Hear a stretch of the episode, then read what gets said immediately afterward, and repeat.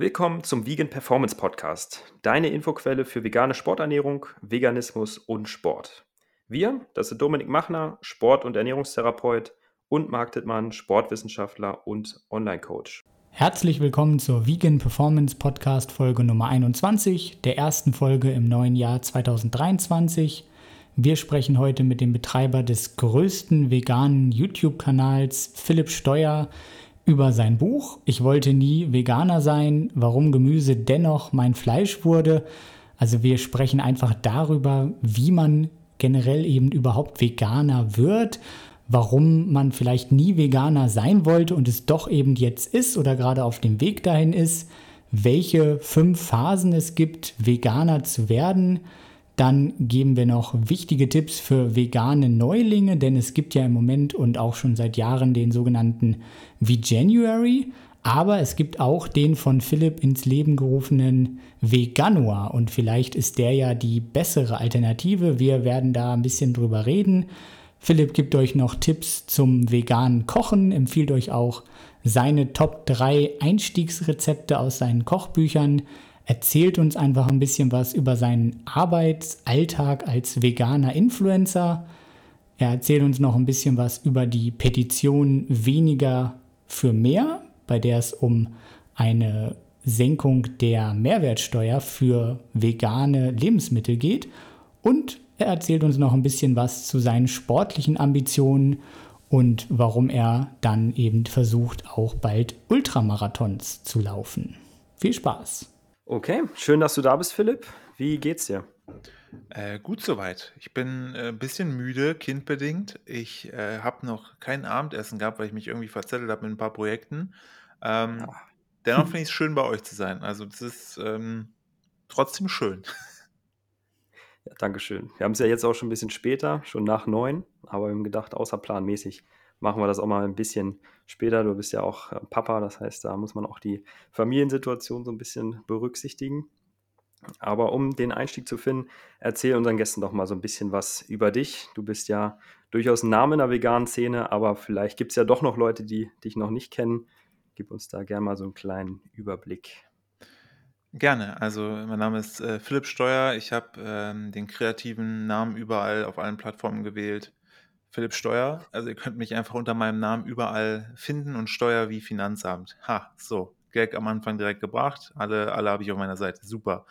Ähm, kommen wir zu den ernsten Themen.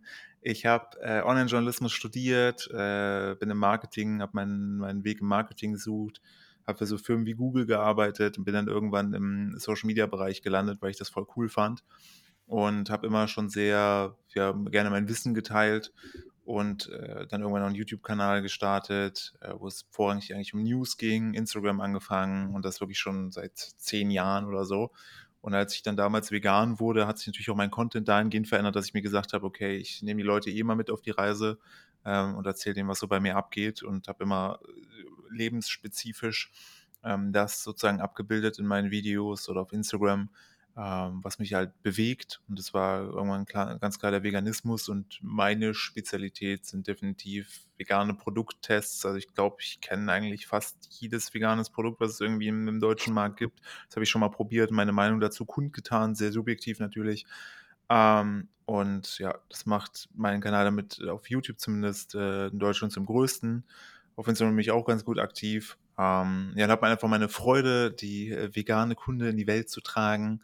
Äh, das meistens eigentlich auf, auf Fokus, Produktfokus und Essensfokus, ähm, weil da auch irgendwie meine Leidenschaft liegt. Koche gerne, ähm, habe da äh, auch in dem Bereich, äh, also ich bin halt, äh, ich habe alles selbst beigebracht, ist jetzt nicht vergleichbar mit Sterneküche, aber dadurch kann ich halt auch sehr gute Empfehlungen geben an Menschen, die auch gerade anfangen, eben auch keine Sterneküche sind, zu sagen, hey, probier das so und so, so und so äh, und versuch das Ganze erstmal auf den Weg. Und wenn du Fragen hast, melde dich. Ich kann dir eigentlich alle Produkte empfehlen. Komm einfach zu mir. Mhm. Und ähm, da sehe ich mich so als, als Anlaufstelle und laufende Anleitung für alle Leute, die irgendwie sagen, ich möchte mal so vegan ausprobieren. Gerade auch im Veganuar. Ähm, ja, das macht mir viel Freude. Also ich sehe da auch die letzten Jahre sehr, sehr viel Impact. Leute, die mal wieder auf mich zukommen, sagen, wir haben da mitgemacht, finden wir richtig gut, sind dabei geblieben. Ähm, da tut sich viel im Bereich. Mega cool. Und dass du so einen langen Hintergrund da hast, das wusste ich tatsächlich selber gar nicht. Das heißt, du warst schon bei Instagram oder Social Media, YouTube aktiv, bevor du auch vegan geworden bist? Ja, ja, ich habe also mein Instagram, also mein Instagram selbst, ich war zuerst damals auf Twitter, das war so 2008 rum, 2007 rum.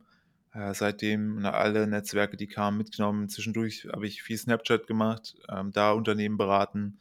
Ähm, ja, immer halt geguckt, so wie kann man kommunizieren, wie kann man Leute erreichen, was ist so Markenbotschaftmäßig, was kann man da tun.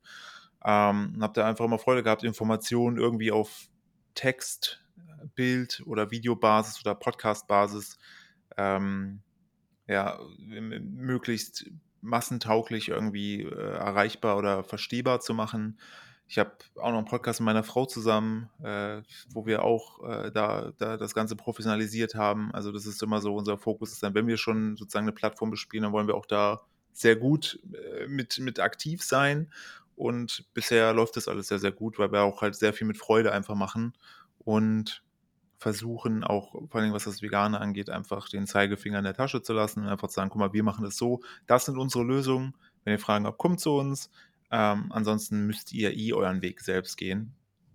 Und ähm, ja, das ist so der, der, der, der, der, der, der spaßige Teil. Dieser ehrliche, sympathische Part ist, glaube ich, wahrscheinlich auch einer der Gründe, warum du bzw. ihr auch so erfolgreich seid mit euer Medien. Also das war auch damals mein erster Eindruck, als ich deine Inhalte gesehen habe. Und dass du da auch Ausbildung in dem Bereich hast oder gearbeitet hast, auch bei Google, Snapchat und Co. ist natürlich eine tolle Grundlage auch, um das dann marketingmäßig auch ähm, zu verbreiten, da die vegane Message. Ne? Äh, definitiv, es hilft einfach. Also ich, wie gesagt, ich habe da immer Freude dran gehabt, so, so moderne Geschichtenerzähler zu sein, sei es in Form von Büchern, was auch immer.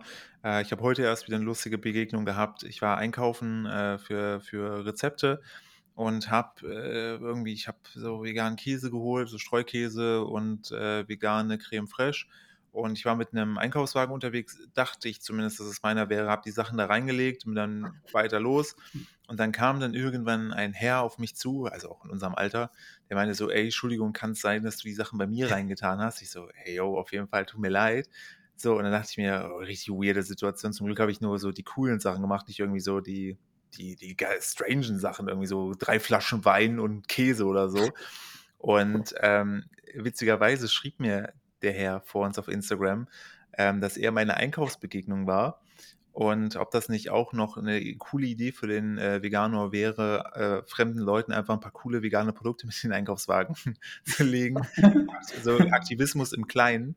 Ähm, und da war auch wieder, wo ich dachte, crazy, ey. Ne? Also ich war wirklich nicht im, in einem großen äh, Ding einkaufen gewesen, irgendwie in Köln, sondern wirklich am Rande, wo ich damals mal gewohnt habe in der Nähe.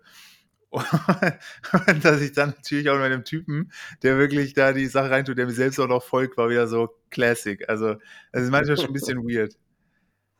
Das, das erinnert mich ein bisschen an so eine Story, die ich mit Rewe hier hatte. Wir lassen uns hier immer von Rewe Sachen liefern. Mhm. Und dann ähm, haben wir so ein Paket bekommen, dann war da auf einmal so ein normaler Schinken drin und normaler Käse und dann dachten wir, hey, das ist irgendwie falsch, das ist nicht für uns und dann bin ich dem noch in Socken draußen hinterhergerannt und dann haben wir noch die richtige Tüte bekommen. Nimm dein scheiß Fleisch wieder mit. Genau, weg damit. Schön, ja. ja. Das ist äh, auch, auch, auch anders, auch eine andere Art von Aktivismus. Äh, sollte man vielleicht die Fleisch- und Milchindustrie nicht hören lassen. Das nicht, dass sie dann auch noch auf dumme Ideen kommen. Ja, genau. Aber dieser Typ im Supermarkt, um noch ganz kurz darauf zurückzukommen, bevor wir starten, ähm, der hat dich aber in dem Moment nicht darauf angesprochen, wer du bist oder? Nee, also manchmal hat man, es ist, man hat halt über die Jahre, wie gesagt, ich mache YouTube, glaube ich, jetzt auch schon seit zehn Jahren, ähm, hat man manchmal so weirde Situationen, wo du Leute, wo dich Leute angucken und du denkst, und du siehst halt einen Blick, okay, die haben dich mhm. vermutlich erkannt, manchmal, also meistens liege ich damit richtig und manchmal halt nicht. Also es ist jetzt nicht so, dass ich denke, jemand gucke ich dann und sage, hey, wollen wir ein Foto machen? Also ich halte mich schon zurück. Und bei ihm war ich mir unsicher. Ich habe mir aber gedacht, der kommt halt einfach an, also super freundlich, super nett auch, weil ich einfach der Trottel war, der fremde Sachen in seinen Wagen reintut. Und er hatte wirklich diesen ganzen Supermarkt, weil ich nochmal zurückgegangen bin, wirklich nach mir abgesucht und mir die Sachen dann gegeben, was super nett war, weil ich habe die echt vor uns äh, beim Kochen gebraucht.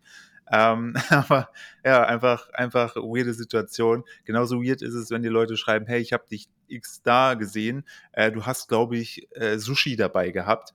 Und da denke ich mir jedes Mal, boah, sollte ich jemals, also warum auch immer, der Teufel es will, äh, nicht mehr vegan sein. Äh, und ich glaube, ich kann es nicht lange geheim halten, weil Leute mir ein Foto machen, wie ich da mit einer so einer Fleischwurst rumlaufe oder so. Das ist meine große Sorge. Äh, ja, ich hoffe, also das ist immer so, ich habe immer Sorge, dass Leute judgen, was ich teilweise doch vielleicht am veganen Fastfood-Kram oder so mir kaufe. Aber bisher zum Glück noch nie passiert. Ja, das ist ja schon so ein bisschen weird auch, wenn Leute einen wirklich erkennen, dass das ist ja wirklich, ja, auch ein bisschen befremdlich, oder? Wie ist das? Hm, also man muss dazu sagen, dass wir äh, entsprechend natürlich auch dadurch, dass, dass meine Frau ja auch sozusagen Social Media technisch sehr aktiv ist, ähm, ist es für uns, hat das eine gewisse Art von Normalität, wenn wir in die Stadt gehen oder so und Leute halt, also es, ah, es hat eine gewisse Normalität äh, bekommen. Es war ein bisschen weird, seit wir das Kind halt einfach haben, äh, weil wir da ganz klar ja auch äh, gesagt haben, äh, entsprechend zeigen wir nicht, Name wird nicht erwähnt und wenn ihr uns draußen trefft, klar, wir sind ja irgendwo als Familie unterwegs, ähm, dann sind wir nicht für irgendwas zu haben. Da sind wir halt in der Rolle der Eltern, der Familie, des, des Privaten und das bitten wir dann auch entsprechend zu berücksichtigen. Das tun die Leute auch. Letztes Mal ein bisschen weird, als wir an der Kühltheke waren und dann eine Dame ankam, die nach einem Foto frug und auch meinte, ja, der Kleine muss ja auch gar nicht mit drauf sein. Und ich dachte, habe ich auch nicht vorgehabt. komm, willst du sie mal halten? Komm, der lacht dann auch. Ähm, ja, das ist aber, nee, also es ist natürlich auch irgendwo ein Stück weit Bestätigung, dass man merkt, okay, mit der Message, die man verbreitet, erreicht man auch sozusagen die breite Masse, die irgendwo auch da einkaufen geht, wo man einkaufen geht. Ähm, aber wie gesagt, wir haben bisher nur positive Erfahrungen gesammelt, ähm, was, was ich halt echt auch, auch zu schätzen weiß natürlich. Mhm. Okay, dann erzähl uns doch mal, du hast ja, das, so habe ich dich ja auch angeschrieben, äh, ob du uns ein bisschen was über dein Buch zum Beispiel erzählen willst. Das ist mhm. jetzt schon ein bisschen her. Das war, glaube ich, letztes Jahr August, richtig? Äh, Juli ist es rausgekommen. Oder, oder Juli, genau, so sieben, acht irgendwie. Und da war jetzt die Frage, ne, warum wolltest du denn nie Veganer sein? Warum bist du es jetzt letztlich doch geworden? Weil das ist zum Beispiel was, da kann ich sehr gut mit relaten, weil ich habe mir früher auch immer gedacht, okay, Veganer, das sind die Leute, die können ja wirklich nur Gras essen und Steine gefühlt. Mhm. Und das war wirklich so absolut weird und abgespaced. Und deswegen halt deine Frage, ne, wie, wie ist das bei dir gewesen? Erzähl uns da mal ein bisschen was drüber. Gerne. Also hättest du mein zwölfjähriges Ich damals, jetzt, würde ich in der Zeit zurückreisen, würde mein zwölfjähriges Ich treffen, ähm, äh, der gerade in der Situation, ist ja zwölf, ich glaube, ich war acht oder neun. Meine Schwester hat ein Auslandsjahr gemacht in Amerika. Mein Vater wollte die besuchen fahren. Ich sag, komm, kommst du mit? Hier zwei Wochen frei von der Schule. Ich so geil bin ich dabei. Ähm, und da sind wir immer früh zum Frühstück so in so ein Waffel, Waffelhaus gegangen und den ersten Tag habe ich noch Waffeln gegessen, den zweiten Tag habe ich immer nur Steaks zum Frühstück gegessen. Das weiß ich noch, weil ich das so geil da fand. Und wenn ich jetzt zurückreisen würde und sagen würde, du Diggi, wenn du irgendwie 22 Jahre, wenn du 32 bist, dann ähm, wirst du das nicht mehr machen, weil du dir denkst, es hat, ne, also es gibt viel bessere Alternativen, dann würde wahrscheinlich mein jüngeres Ich mir nicht glauben. Ähm, der Punkt ist einfach, ich war lange Zeit meine Schwestern sind, wo ich, ich habe zwei ältere und eine kleinere, aber die zwei älteren, die sind früh, sind die vegetarisch geworden durch so eine Bravo-Reportage über Massentierhaltung, haben aber weiter weirderweise Fisch gegessen, was sich mir nie erschlossen hat, aber nun. Ähm, äh, das, äh, das habe ich so die ersten Berührungspunkte gehabt, was ich einfach nicht nachvollziehen konnte, weil ich mir dachte, schmeckt halt lecker. Und ja, wir haben selbst ein, so eine Art Hausschwein, das Gänseblümchen heißt. Ähm, aber ich esse halt trotzdem weiter. Also ich habe nie die Brücke sozusagen geschlagen zwischen dem, was ich esse und den Tieren selbst. Hätte habe mich auch immer als Tierfreund äh, ne, bezeichnet, aber halt trotzdem halt einfach knallhart äh, mein, mein Fleisch gegessen, meine Wurst gegessen, ähm, weil ich das einfach mochte und mir da keine Gedanken gemacht habe, weil aber auch ähm, gefühlt niemand von außen kam der das auf eine, also der irgendwie, A, es gab zu der Zeit damals keine veganen Vorbilder, ich bin sehr sportinteressiert, aber zu der damaligen Zeit war niemand vegan. Keine Ahnung, vegan waren irgendwie nur die, diese alten Hippies oder irgendwelche strangen Leute, mit denen man nicht abhängen will. Gefühlt, so war das damals bei mir. Ähm, von daher habe ich da, wo ich aufgewachsen bin, sowieso gar keinen Bezug zu Veganern gehabt, höchstens vegetarisch. Und als ich dann aber nach Köln, nach Köln gezogen bin zum Studium, wurden sozusagen die Veganer auch mehr, weil natürlich irgendwie so Sachen ja sich meistens in Städten erst äh, ergeben, weil da viel mehr Menschen wohnen und die natürlich ein Stück weit, ohne jetzt Leute auf dem Land diskreditieren zu wollen, ich komme selber vom Land, das dauert halt teilweise, bis da Sachen, so Trends rüberschwappen. Und ähm, Mhm. von daher sind in der Stadt natürlich öfter sozusagen die Sachen, je nachdem, welcher Stadt man natürlich auch wohnt, aber in Köln ist es sehr, sehr offen, sehr, sehr grün, ähm, sehr tierfreundlich. Und es hat echt ewig gedauert, bis ich dann so mit einigen Veganern ins Gespräch kam, die eine sehr offene Weltansicht hatten.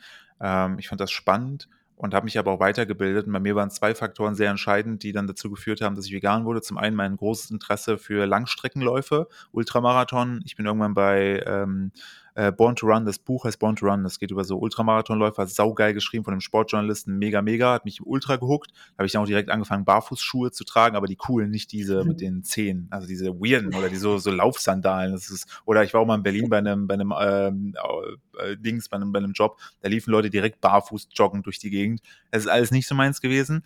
Aber ich habe so bei gesagt, minus 10 Grad. ja, aber die haben auch das richtig krasse war, das waren, die haben so so Crawling gemacht, so so auf allen Vieren laufend in der Gruppe und ich dachte mir, wow, das ist so Berlin. Ähm, und und ähm, das hat so für mich damals die Faszination, also auf sportlicher Seite habe ich dann irgendwann mich bei Rich Roll gelandet, ähm, habe gelesen, was der so betrieben hat, Scott Jurek, diese ganzen Legenden aus dem aus dem Ultramarathon, die irgendwie alle vegan sind, wo ich mir dachte, krass, wenn die vegan sind, dann scheint das ja doch alles irgendwie Hand und Fuß zu haben. Fand ich sau spannend. Und dann kam aber irgendwann die Komponente hinzu, dass ich eine Doku gesehen habe, irgendwie im öffentlich-rechtlichen, nicht mal irgendwie wild, also kein Dominion, kein, kein, wie sie alle heißen, ähm, mit schlimmen Bildern. Da hieß es einfach, yo, Schweine empfinden halt auf dem letzten Weg zum Schlachthaus halt Angst. Und dieser Satz hat sich bei mir halt sehr, sehr krass im Kopf festgesetzt, wo ich mir dachte, ich möchte ja, also warum, also wie schwachsinnig ist denn, dass ich etwas äh, esse, ähm, was dessen Geschmack sich eigentlich großteilig nur durch Gewürze ergibt und ähm, eine gewisse Haptik kann man nachbauen pflanzlich. Warum soll ich denn was essen, was vorher Angst hat? Das ist doch, also ich, und dann kam halt bei mir drin, was ich, was ich bin ein riesengroßer Gerechtigkeitsfan äh, und Freund. Ich finde es immer richtig fürchterlich, wenn ich ungerecht behandelt werde. Und habe diese Doku dann dazu geführt, dass ich mal die Perspektive gewechselt habe und mich in die Perspektive der Tiere versetzt habe. Mir dachte, boah, keiner, kein Mensch von uns würde mit irgendeinem Tier aus der Massentierhaltung tauschen wollen. Ähm, weil es einfach so brutale Missstände sind. Und dann habe ich zu meiner Frau gesagt, die eh dem ganzen Thema offen war, lass mal jetzt probieren. Äh, Wir waren zum Teil schon länger vegetarisch. Lass mal noch Käse weg, lass mal noch Wurst und Milch weg. Lass mal wirklich jetzt versuchen, vegan uns zu ernähren. Und die hat mitgezogen und wir sind seitdem auch nicht mehr ähm, zurückgegangen.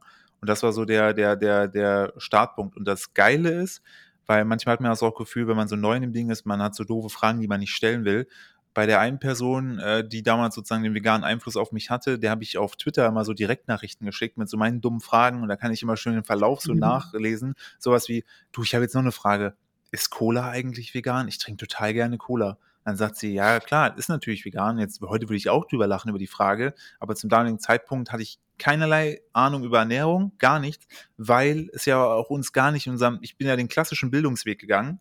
In keinster Weise habe ich irgendwas über Ernährung gelernt und ähm, das Einzige, was ich weiß, weiß ich von meinen Eltern und die sind auch fernab von einer gesunden Ernährung. Äh, und das ist halt auch, finde ich, aber auch ein riesiges gesellschaftliches Problem, ähm, wo, wo man, glaube ich, schon schulisch viel lösen könnte und angehen müsste eigentlich, damit die Leute, die Kinder schon früh checken, dass es, also ne, es gibt die Varianten, das ist nichts Schlimmes, ähm, aber neben dem klassischen Milchdienst, den äh, kleinen Obsttrinks, äh, Trinks, die man da bekommt, vielleicht auch eine vegane Alternative, also irgendwas in die Richtung, zumindest das Mindset schon mal ändern. Aber das, ich will jetzt auch gar nicht zu lange äh, ausschweifen werden, aber das waren so Faktoren, die mich am Ende dazu bewegt haben zu gucken. Und dann habe ich, ich mag Challenges, habe die angenommen und ähm, finde es großartig. Also das hat wirklich bei meinem Leben nochmal äh, einen ne, ne ganz anderen Weg, eine Wendung genommen, die ich so nie erwartet hätte. Also du kannst da ruhig ausschweifend werden. Das ist, glaube ich, für viele ganz, ganz wichtig. Alles gut, äh, alles gut, wir kriegen das hin. Ähm, Finde ich, finde ich super, weil wir haben ja jetzt wirklich auch, ne, äh, Veganur, werden auch noch über Veganuary sprechen, haben wir ja wirklich ganz viele Leute, die das ausprobieren, die da auch ein bisschen unsicher sind und die einfach da ganz viel ähm, Hilfestellung gebrauchen können, aber auch so ein bisschen Leute, die einfach mit ihnen mitfühlen. Und von daher, wenn du da Sachen ne, erzählen kannst, dann mach das gerne auch um, umfassend. Das ist super. Gerne. ähm, also du warst wirklich so ein Mensch, der gesagt hat, okay, Fleisch ist mein Gemüse, morgens zum Frühstück gerne ein Steak, habe ich kein Problem mit. Exakt, ja. Okay, okay. Gut. Und mh, ich glaube, du hast in deinem Buch so fünf Phasen beschrieben. Mhm. Ist das korrekt? Genau, fünf Phasen der Veganisierung habe ich es genannt. Genau, magst du die noch mal kurz oder auch ausschweifend erwähnen, wie du magst? Ja, also ich habe halt festgestellt, äh, während ich also dieses Buch, was ich geschrieben habe, ist ja so ein Stück weit, also ganz im kleinsten Sinne autobiografisch, weil ich mich äh, durch meine Phasen selber äh, durchschreibe, äh, beschreibe, was mich da ähm, so ein bisschen, was mir begegnet ist auf meinem Weg zum Veganer. Und dann ist mir aufgefallen, dass ich natürlich eigentlich durch fünf Phasen gegangen bin. Und dann habe ich überlegt, okay, Freundeskreis, wer ernährt sich eigentlich vegetarisch? Äh, Schwiegereltern, wo sind eigentlich deren Herausforderungen? Und habe dann festgestellt, eigentlich befindet sich jeder in einer dieser Phasen. Ähm, und jede Phase bietet eben Herausforderungen und aber auch Lösungen. Und das hilft mir im Umgang, wenn mir Leute schreiben, äh, auch damit zu sagen, okay, keine Ahnung, du befindest dich in Phase 4, komme ich gleich zu, dann ist eigentlich deine Lösung, könnte das und das sein. Und dann schaffst du es eigentlich zu Phase 5 und dann bist du eigentlich durch im positiven Sinne, dass du es dann schaffst, komplett deine Ernährung auf vegan umzustellen. Denn wir sind nun mal faktisch einfach äh, Gewohnheitstiere. Der Mensch ist super faul man will nichts verändern, schon gar nicht bei einem selbst. Ähm, ja. Und äh, das ist einfach ein ganzer Prozess, wo, wo ich auch natürlich auch von mir spreche, ähm, durch den man nicht läuft. Und man startet eigentlich sowas bei mir. Phase 1 ist die Ablehnung. Ablehnung im Sinne von, will ich nichts mit zu tun haben, vegan finde ich schwachsinnig, äh, die, ich, will keine, nicht, ich will nicht nur Steine essen, ich brauche mein Fleisch. Ähm, da hängen meiner Meinung nach sehr viel, vor allen Dingen sehr männlich geprägte Menschen drin fest, ähm, was so mein, mein Erfahrungsbild so drumherum zeigt, das sind eher die Leute, die sagen, ja, aber ich brauche doch mein Fleisch, ich brauche doch das, um männlich zu sein, ich brauche doch das, ich brauche doch das. Das, das zeigt doch irgendwie die weltweite Verteilung, sofern man den, den Statistiken so glauben kann, dass eigentlich ein, ein überwiegend großer Teil der Menschen, die sich vegan ernähren, weiblich äh, definiert sind. Ähm, ich glaube aber auch, das ist einfach so ein Empathie-Ding. Ähm, ich kenne das auch mhm. bei meiner eigenen Erziehung sehr, sehr, es ist sehr so, ja, komm, das tut nicht weh, ähm, das wird schon wieder, bis du heiratest und also der ist sehr, eher so Emotionen ähm, werden da wenig, wurden da weniger zugelassen, sondern eher, du hast zu funktionieren, es läuft so, so und so. Und das finde ich ist auch so, da, da, da fehlt dann natürlich oftmals auch, dass sich in jemand anders reinversetzen zu können. Und so das Thema Empathie ist ja einfach auch faktisch wichtig bei vielen Leuten, weil wenn du dich nicht in das Tier reinversetzen kannst, ähm, dann ist dir halt eigentlich auch eigentlich scheißegal, ob es jetzt ist oder nicht. Aber sobald du ein Fünkchen Empathie hast, dann wirst du merken, oh, vielleicht ist es doch nicht so gut, dass ich das esse. Ähm, Ablehnung.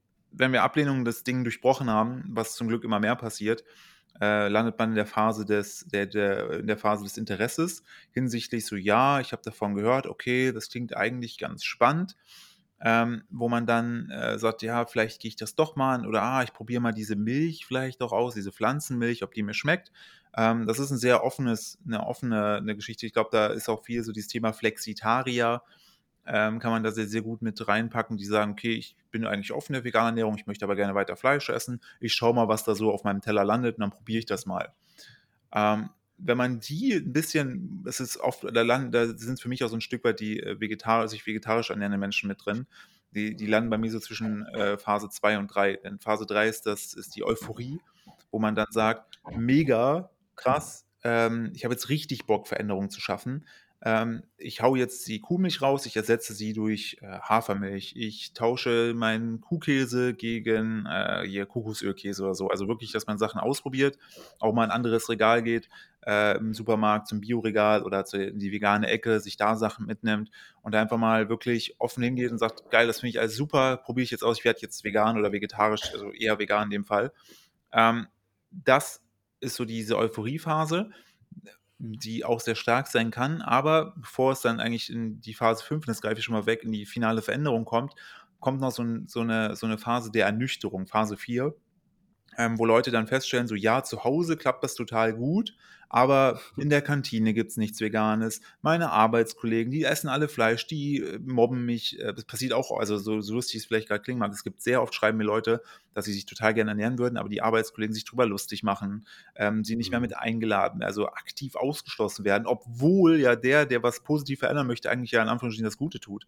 Ähm, oder SchülerInnen, die ähm, noch zu Hause wohnen, wo die Eltern sich querstellen und sagen, ja, am Wochenende können wir das machen, aber unter der Woche wird das gegessen, was wie hier hinkommt und entweder kaufst du es dir selber, packt kein Geld oder du musst es halt mitessen.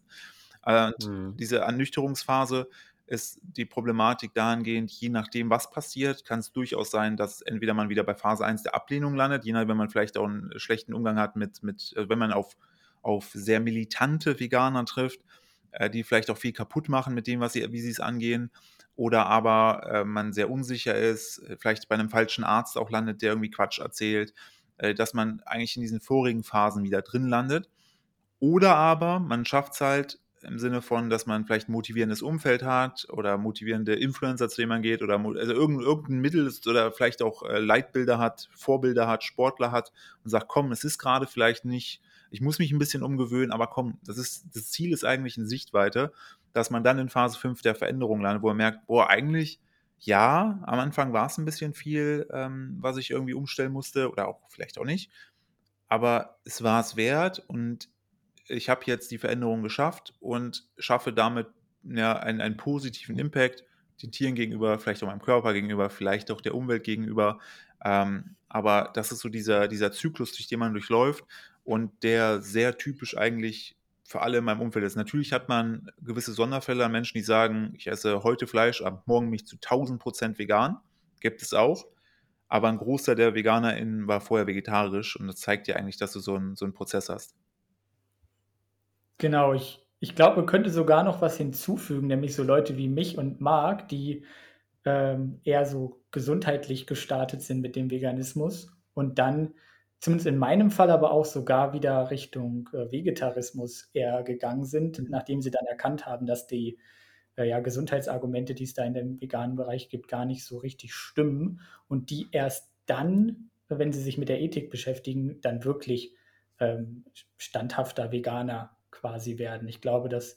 Oder, oder es gibt halt Leute, die dann Ex-Veganer werden und dann nie wieder dahin gehen und dann klar. essen sie nur noch Fleisch. Das gibt's auch. Ja, klar, so wahrscheinlich die, das ist dann auch wieder Phase der Nüchterung irgendwo. Du merkst so eigentlich, die Annahmen, die ich hatte, treffen nicht zu. Dann probiere ich erstmal was anderes, um dann vielleicht entweder, wie du schon sagst, dann ein Video zu machen, zu sagen, ja, deshalb, ich bin, das ist ja, das ist ja leider auch so eine, so eine, so eine Krankheit unserer Zeit, dass du dann große Influencer hast, die ähm, vegan erstmal pushen sich aber extrem schlecht vegan ernähren, dann gesundheitliche Probleme bekommen und dann sagen, yo, ich muss jetzt Fleisch essen, weil vegan ist für mich schädlich. Und damit aber halt allen Veganen sich vegan ernähren oder, zu, oder den Leuten, die in der, in der Interessenphase sind, Bärendienst erweisen, weil die, die dann nur hören, oh, okay, das war bei dir auch schädlich, dann bleibe ich, bleibe ich, dann lasse ich das, obwohl man eigentlich nur sagen muss, ja, Du hast dich aber einfach mangelernährt. Und das schaffst du mit, das schaffst du mit, mit jeder Ernährungsweise kannst du dich mangelhaft ernähren. Ähm, das hat mit dem Veganen ja gar nichts zu tun gehabt. Du hast einfach dich nicht, du hast dich nicht einfach mit der Ernährung auseinandergesetzt. Und das ist natürlich ein Punkt, der bei, dem, bei der veganen Ernährung dazukommt. Du musst dich irgendwann zwangsläufig damit auseinandersetzen. Du kannst viele, glaube ich, Monate, Jahre damit gut fahren, ähm, indem du einfach nur Mist isst aber irgendwann wird der Punkt kommen, dass du denkst, ah, ich fühle mich vielleicht doch nicht so geil wie am Anfang, wo ich alles umgestellt habe. Und du musst ja. meiner Meinung nach hin zu einer bewussten Ernährung. Aber dieses Bewusstsein muss auch erstmal, finde ich, gesellschaftlich geschaffen werden. Oder du hast natürlich so hyper gesundheitsfokussierte Leute, die sich dann auch einfach noch krasser einschränken, als die vegane Ernährung es ja sowieso schon macht. Und ja. die, ähm, die, die haben vielleicht auch vorher schon eine Essstörung oder ein gestörtes Essverhalten, gehen dann zum Veganismus äh, wundern sich dann, dass es ihnen schlecht geht, obwohl das halt ihre Essstörung ist, ihre, ihr Gesundheitsperfektionismus und die dann auch Ex-Veganer werden, weil sie da einfach, ähm, ja, einfach immer noch drin sind in dieser psychischen Erkrankung. Äh, auf jeden Fall, klar. Das, äh, das äh, habe ich auch schon einige Fälle im Umfeld gesehen, die dann auch gesagt haben, ich kann mich nicht vegan ernähren, weil es ähm, Essstörungsthematiken triggert, die ich hatte. Ähm, das möchte ich nicht. Also das, na, das, so Fälle gibt es natürlich auch, klar kann aber auch sehr gut relaten mit diesen fünf Phasen, die du jetzt beschrieben hast. Ich denke, wir waren damals auch in Phase 4, wo wir fast davon abgekommen wären. Ja, auch da diese Problematik mit diesem Gesundheitsperfektionismus, den wir jetzt auch zunehmend versuchen aufzugreifen. Und das glaube ich auch an der Stelle nochmal gut zu erwähnen, dass man durch diese Phase auch hindurchkommen kann, wenn man eine gute Unterstützung hat. Okay, ja. und Unterstützung ist auch ein gutes Stichwort. Du machst ja auch einen Veganuar. Und was wären so die Sachen, die du, die drei Sachen vielleicht, die du Neulingen mit auf den Weg geben würdest? Und was ist auch der Veganuar, den du so ins Leben gerufen hast? Magst du dazu mal was erzählen? Genau, also der Veganur, ähm, den habe ich vor fünf Jahren ins Leben gerufen. Da gab es schon den Veganuary äh, englischsprachig, aber es gab im deutschen Markt einfach nichts in, die, in dem Bereich, dass jemand gesagt hat, okay, ich führe dich wirklich 30, also 31 Tage im Januar, nehme ich dich an die Hand und führe dich per täglicher E-Mail oder was auch immer ähm, durch sozusagen die vegane Themenwelt von Rezepten hin zu Vorurteilen, ähm, die man entkräftet ähm, oder zu Einkaufstipps, sowas in die Richtung. Das gab es damals nicht. Vegan.de, ich habe dann gesagt, okay, Veganuary kann i, also wenn du zum ersten Mal das Wort Veganuary liest, dann weißt du nicht, wie als Deutscher, wie du es aussprechen sollst. Ähm, äh, ich, es ist auch einfach, ich finde, ich finde schon January ist schon für Deutsche ein Problem, aber Veganuary ist nochmal noch mal fieser. Da habe ich mir, okay, was ist denn die deutsche Version? Ja, es muss der Januar, Veganuar, passte irgendwie, Domain war noch frei, veganuar.de gesichert mhm. und dann äh, da wieder halt mein Marketing ein bisschen angewendet, sagen, okay, ich mache einen E-Mail-Newsletter, ähm, Leute können sich anmelden, kriegen dann entsprechend von mir, kann ich mein, mich äh, austoben, kann schreiben und ähm, wie sagen wir das jetzt im fünften Jahr, habe da auch wirklich äh, zahlreiche Beispiele an Leuten, die kommen, die sagen, ich habe irgendwie 2019 mitgemacht, da hat es aber noch so halb geklappt, dann bin ich vegetarisch geworden oder dann bin ich tatsächlich vegan geworden. Die melden sich dann jedes Jahr oder bleiben dabei und melden sich wieder neu an. Ähm, das ist super cool. Ähm, und klar, Einsteigertipps. Ich glaube, das Wichtigste ist erstmal zu verstehen, dass Veganismus, also wenn, also wenn du dich wirklich nur auf einen Monat beschränken willst, dann, also ich finde, ein Monat ist, vielleicht machen wir erstmal eine Woche oder so, aber ich finde, das ist überschaubar. Das ist immer noch ein Unterschied zu sagen, okay, ich werde jetzt zu Tausenden für immer vegan. Das ist schon sehr viel Druck, ähm, dass man erstmal im Kleinen anfängt und dann aber auch wirklich sagt, okay, was sind, was, was, also jeder von uns hat so ungefähr zehn Rezepte im Kopf, die er aus dem Kopf nachkochen kann, statistisch gesehen, wo er sofort sagt, okay, mein Lieblingsgericht ist keine Lasagne, was kommt da alles rein? Okay, weiß ich alles.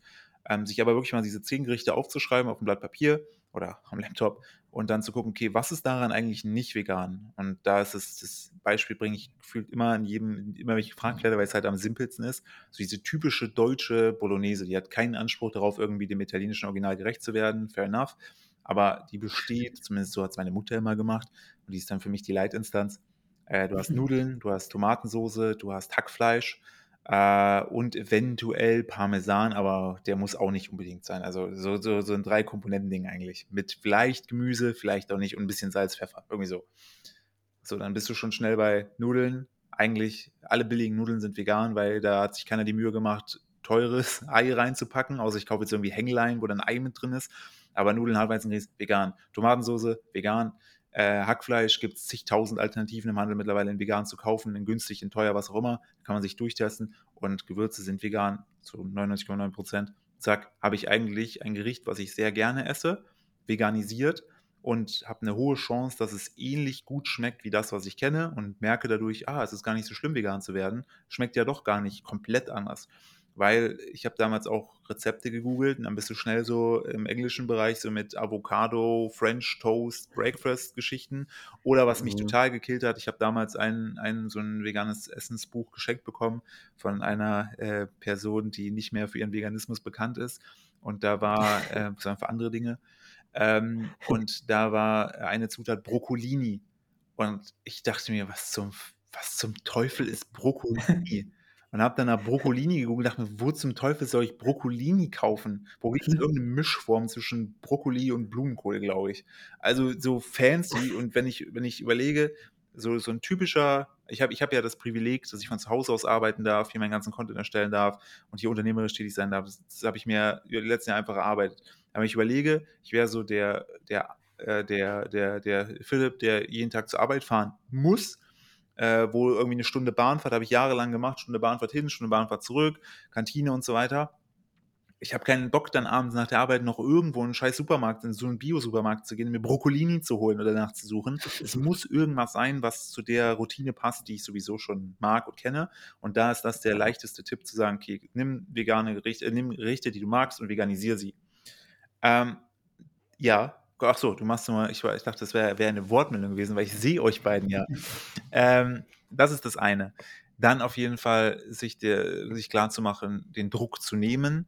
Ähm, man muss nicht perfekt starten im Sinne von, wenn es da, keine Ahnung, ich bin halt auf der Arbeit, habe aber sieben, sechs Tage vegan gegessen. Auf der Arbeit ist dann doch noch in der Kantine, ohne dass ich es wollte, halt Käse drauf. So, ich habe aber Sauhunger, ich muss die Schicht schaffen und so weiter und ich esse es dann trotzdem. so, dann ist es kein Versagen in meinen Augen, sondern es ist halt so, okay, du kannst es gerade in der Situation nicht ändern. Du kannst vielleicht in zwei, drei Wochen kannst du das, das verändern. Aber es wäre jetzt meiner Meinung nach falsch zu sagen, okay, nur weil ich da halt nicht, mich nicht an, an das Vegane gehalten habe am Anfang, äh, zu sagen, ich lasse es komplett sein und mach es, mach wieder meine alten Gewohnheiten. Ähm, also sich da von kleinen Rückschlägen auch bitte nicht entmutigen lassen. Ähm, das hilft vielen Leuten auch, wenn man denen so ein bisschen den Druck nimmt gemäß das Ziel ist, sich halt das Ganze wirklich dem eine Chance zu geben ähm, und äh, zu probieren. Es gibt natürlich auch die Fälle, die sagen, naja, also ich ernähre mich schon vegan, aber am Wochenende mein Steak oder mein Dings, das kann ich da nicht sein lassen. Äh, stelle ich zur Diskussion, möchte ich nicht drüber werten. Ähm, aber das sind so die zwei Kerntipps und der dritte Tipp, den ich geben würde, ist sagen, hey, geh sonst mal wirklich, wenn du Lust hast, ähm, geh entweder mal durch den Supermarkt, guck mal wirklich in der veganen Ecke, damit du überhaupt mal ein Gefühl dafür kriegst, was gibt es mittlerweile. Es gibt, weil viele haben auch das Denken, es gibt ja nur Tofu und labbrigen anderen Mist, aber was die vegane Lebensmittelindustrie da mittlerweile ins Regal zaubert, ist ja krass einfach. Bis auf vielleicht mhm. Käse, mhm. da ist halt echt noch viel Bedarf. Aber alles, was so Fleischalternativen oder so angeht, da gibt es ja zig. Also ich äh, aktuell haben wir zum Beispiel so, so ein Putenbrust-Ding äh, von äh, Vegetarian äh, äh, Butcher oder Butcher. Butcher? Äh, genau, mhm. haben wir mhm. da. So Chicoria, da haue ich noch so Hähnchengewürze drauf. Meine Mutter damals auch mal so gemacht. Hammer, schmeckt einfach fantastisch. Also jedem nehme ich das, oder das vegane Met, jedem nehme ich das gebe, dem schmeckt das einfach, egal ob er sich vegan ernährt. Also da oder halt tatsächlich auch mal so, wenn man so ein Subway oder so hat, da gibt es ja auch, finde ich, sehr gute vegane äh, Sandwiches. Äh, da mhm. mal einfach, wie ich am Anfang ist, glaube ich, wichtig zu verstehen, das macht auch Spaß. Das ist nicht nur, oh, jetzt muss ich mit der ganzen Mist da rum, rum da dingsen. Oder halt, wenn man richtig Bock hat, sich den Tag oder den Abend versauen zu lassen, dann sich schön so eine, so eine schöne vegane Doku reinziehen, so Dominion oder so. Ich glaube, danach hat man weniger, noch, noch weniger Lust. Aber das ist wirklich so Extremtipp, was ich nicht empfehle zu Beginn, äh, weil es halt auch sehr hart einfach ist. Ähm, aber um den Bogen rund zu machen, alltagstauglich die Veränderungen durchzuführen, was ja, glaube ich, sehr ähnlich dem ist, auch so was so Sportroutinen angeht oder so oder allgemein Gesundheitssachen, dass man nicht von 0 auf 100 einfach also das, das kann man schon machen, aber meistens ist das nicht so äh, äh nachhaltig, wie wenn man es schrittweise verändert. Die, die mhm. Micro-Habits, wie man es nennt, finde ich auch ein sehr gutes, äh, vielversprechendes Konzept. Und die Tipps, die du jetzt genannt hast, halte ich auch für super wertvoll. Du hast ja gerade schon den Veganuar angesprochen, den du ins Leben gerufen hast. Und es gibt ja noch den Veganuary, der jetzt auch ähm, quasi eine deutsche Variante gibt. Und witzigerweise jetzt für unsere Zuhörenden, ich habe das auch verwechselt. Ich dachte, du hättest Werbung gemacht für den Veganuary, aber du hast ja deinen eigenen. Ich glaube, du hast ja so ein bisschen ähm, äh, hat es mir ein bisschen übel genommen, vielleicht auch, dass ich nicht wusste, dass es den von nein, nein. deiner Seite aus gibt. Aber vielleicht kannst du da die Unterschiede nochmal so ein bisschen beleuchten an deiner Stelle, weil es geht vielleicht ja auch anderen Leuten so, dass man immer wieder diesen Veganuary hört, aber dann du auch exklusiv diesen Veganuar ins Leben gerufen hast. Was sind so die Unterschiede und was gibt es vielleicht auch am Kriti zu kritisieren am Veganuary? Äh, Veganuary selber, also ich kann ja auch nur aus meiner eigenen Perspektive sprechen. Ähm, ich finde, die also Bitgenery selbst ist ja eine Organisation, die eben auch äh, möglich, ähm, anderen Unternehmen beispielsweise ermöglicht, sei es Discountern so, die, sich deren Logo äh, in die Prospekte reindrucken zu lassen und dann dazu halt Aktionen machen zu lassen. Ähm, also da ist sozusagen schon mal der, der, der, der, der Punkt, dass January mehr ist als nur ein 31 Tage äh, Programm, um Leute entsprechend äh, bei der veganen Ernährung zu helfen. Wenn man sich die Instagram-Seite anguckt, sind sehr viele Ankündigungen dabei und wenig handfeste Tipps meiner Meinung nach. Und ähm, das ist so eigentlich, finde ich auch so, ich habe mich auch für die E-Mails damals eingetragen und fand halt auch so, ja, die Tipps, die geben sie natürlich, die, die sind gute Tipps, aber ich finde, die sind oftmals nicht alltagstauglich tauglich so für, für, für die deutsche Bevölkerung, für die breite Masse. Eher für Leute, die eh schon interessiert sind, eher schon so in dieser Interessen- oder in der äh, Euphoriephase sind. Ähm, und ich möchte gerne die Leute von vorne direkt abholen, also ganz am Anfang, egal wo du stehst, du wirst da, ich versuche dich da entsprechend abzuholen ähm, und setze erstmal kein Wissen voraus. Und ähm, da ist so der, der, der, der, der, glaube ich, der Hauptunterschied dass man, dass ich zumindest versuche, bei meinen Anführungsstrichen Veganer, der natürlich äh, durch die Midgenery erst überhaupt inspiriert wurde, ähm, einfach ja, eine, eine alltagsmassentaugliche Lösung zu bieten für alle, die irgendwie mal zum Thema Veganismus was gehört haben oder sich dafür interessieren, dann auch zu merken, ähm, dass das alles entspannt und cool ablaufen kann ähm, und halt mit viel Wissen, was irgendwie vermittelt wird, was halt für den deutschsprachigen Raum einfach auch angepasst ist. Und Deshalb, wie gesagt, ich kann natürlich nur, die Regenery selber ist eine riesige Organisation mittlerweile, die haben zig Marketingbudget, die haben Werbespots laufen, die haben äh, Plakate überall hängen und natürlich hilft es auch sozusagen dem, dem, dem, dem Ganzen, dass der Veganismus mehr in die Öffentlichkeit getragen wird. Ich bin dann äh, am Ende der, der halt schaut, was sind, wo kann ich in den Details meine Unterschiede machen, meine Nuancen setzen und darauf fokussiere ich mich dann. Und ich habe ja, wie gesagt, Journalismus studiert, ich schreibe total gern und sehe da auch meine Stärke, dass ich da entsprechend den, den, den Content ähm, rausballern kann aus meiner Perspektive auf eine unterhaltsame Art und Weise. Und wenn ich dann vor uns habe ich mit einem äh, Geschäftspartner gesprochen, ähm, dessen Schwester ich gar nicht kenne und äh, die auch wirklich in einer also gesellschaftlich, glaube ich, würde ich der jetzt wenig über den Weg laufen, weil es schon ein bisschen gehobener Standard ist. Selbst die meinte zu ihm, weil sie mich über ihn natürlich kennt, dass sie die, die Mails von mir liest, vieles nachkocht und so, obwohl die sich halt auch rein theoretisch an meinen sehr alltagstauglichen Rezepten wahrscheinlich, sie könnte sich wahrscheinlich andere Sachen leisten. Ähm, aber da sehe ich dann, okay, cool. Da habe ich auf jeden Fall einen Punkt getroffen und sei es von der alleinerziehenden Mutter bis hin zum, weiß ich nicht, Manager-Typen oder andersrum alleinerziehender Vater, Managerfrau. Ähm, schaffe ich so, die, die, die Brücke zu, zu hinzukriegen. Und das macht mir sehr, sehr viel Freude und äh, das, das Feedback, was da kommt, bedeutet mir auch echt viel. Ein Vorteil, glaube ich, den du ja auch durch dein Journalismusstudium hast, ist, dass du ja auch weißt, wie man jetzt Sachen vernünftig recherchiert. Es ist wichtig, dass es fundiert ist, dass es auch eine redliche Kommunikation ist und dir geht es halt nicht nur um Marketing und, und Reichweite. Ne? Fairerweise muss ich natürlich dazu sagen, dass die, also dass dieser Veganer jetzt ist auf jeden Fall inhaltlich redlichste und stärkste, weil ich am Anfang natürlich auch komplett auf äh, so diese ganze Anführungsstrichen Propaganda und falsche News mit aufgesprungen bin, weil ich mir dachte, ja klar, das, der und der behauptet das, ähm, das muss so sein. Ich habe auch gar nicht die Zeit gehabt, danach zu recherchieren und so. Und so über die Zeit äh, bin ich ja dann wirklich zur Redlichkeit gekommen und äh, challenge mich da auch regelmäßig noch zu sagen, okay, kann ich, sollte ich diese Informationen wirklich verbreiten oder lasse ich sie weg mit natürlich der Gefahr, dass das Ganze nicht so krass spannend ist. Aber zum Beispiel habe ich vor zwei, drei Tagen habe ich vegane Dokus empfohlen. Die habe ich die letzten Jahre immer einfach so empfohlen, gesagt, ja, das sind coole vegane Dokus. Jetzt zum ersten Mal dieses Jahr habe ich einen fetten Disclaimer, einen Hinweis vorgepackt, wo ich gesagt habe, ja, die Dokus sind äh, entertainment-technisch, unterhaltsamstechnisch, so What the Health oder, oder ähm, Game Changers, sind das, sind das erstmal krass anzusehende Dokumentationen die auch mitreißen, die gut gemacht sind, Storytelling-mäßig, alles super, sieht super schick aus, tolle Leute, aber da wird genauso Cherry-Picking betrieben, äh, wie es halt die Gegenseite macht, die Fleischindustrie, die Milchindustrie. Man sucht sich halt irgendwo überall so das Bestmögliche für einen raus, damit die Story funktioniert ähm, und damit es aufgeht und ist dann aber halt auch sehr anfällig für Kritik. Und den Leuten in der Mail habe ich gesagt, ihr könnt euch die angucken, ihr könnt, wenn euch das motiviert, könnt ihr das erstmal mitnehmen. Aber habt bitte im Hinterkopf, alles, was da behauptet wird, sehr pro-veganistisch irgendwie eingestellt und ähm, entspricht nicht alles der, der, dem Wissen, der wissenschaftlichen Wahrheit. Ähm, wenn ihr es als reine Grundmotivation seht, ist es fein, ähm, aber versucht nicht die Fakten, die ihr da mitnehmt, als gegeben und unumstritten anzusehen. Und ähm, ist auch ein anderes, besseres Gefühl dann für mich tatsächlich. Weil ich hätte es so dieses Jahr, weil ich wirklich innerhalb des letzten Jahres nochmal einen anderen, nochmal richtig viel mich mit der Thema Ethik auseinandergesetzt habe und da wirklich nochmal viel dazugelernt habe, äh, wäre es für mich gar nicht vertretbar gewesen, diese Dokus einfach so ohne den Hinweis zu empfehlen. Ähm, und da bin ich auch einfach kritischer geworden und ja, ich, ich kann gar nicht ausschließen, dass mir hier und da noch Fehler passieren werden, aber ich versuche es dann immer in der Korrektur dann doch zu erklären ähm, und bin da auch nicht dann, bin ich auch zu fein sagen, ah, hab ich irgendwie habe ich verkackt, hätte ich besser, hätte ich besser nachgucken müssen. Finde ich cool, dass du da so differenziert auch bist inzwischen und das wäre auch so eine Abgrenzung zum Veganuary, ne, der ja wirklich sehr radikal pro-vegan ist und auch sowas ungefiltert, glaube ich, raushaut, solche Gesundheitsclaims auch. Und das kritisieren wir beide ja mittlerweile auch ähm, sehr stark. Deswegen finden wir es auch cool, dass du da inzwischen auch sensibel für bist und da so einen Disclaimer auch einbaust.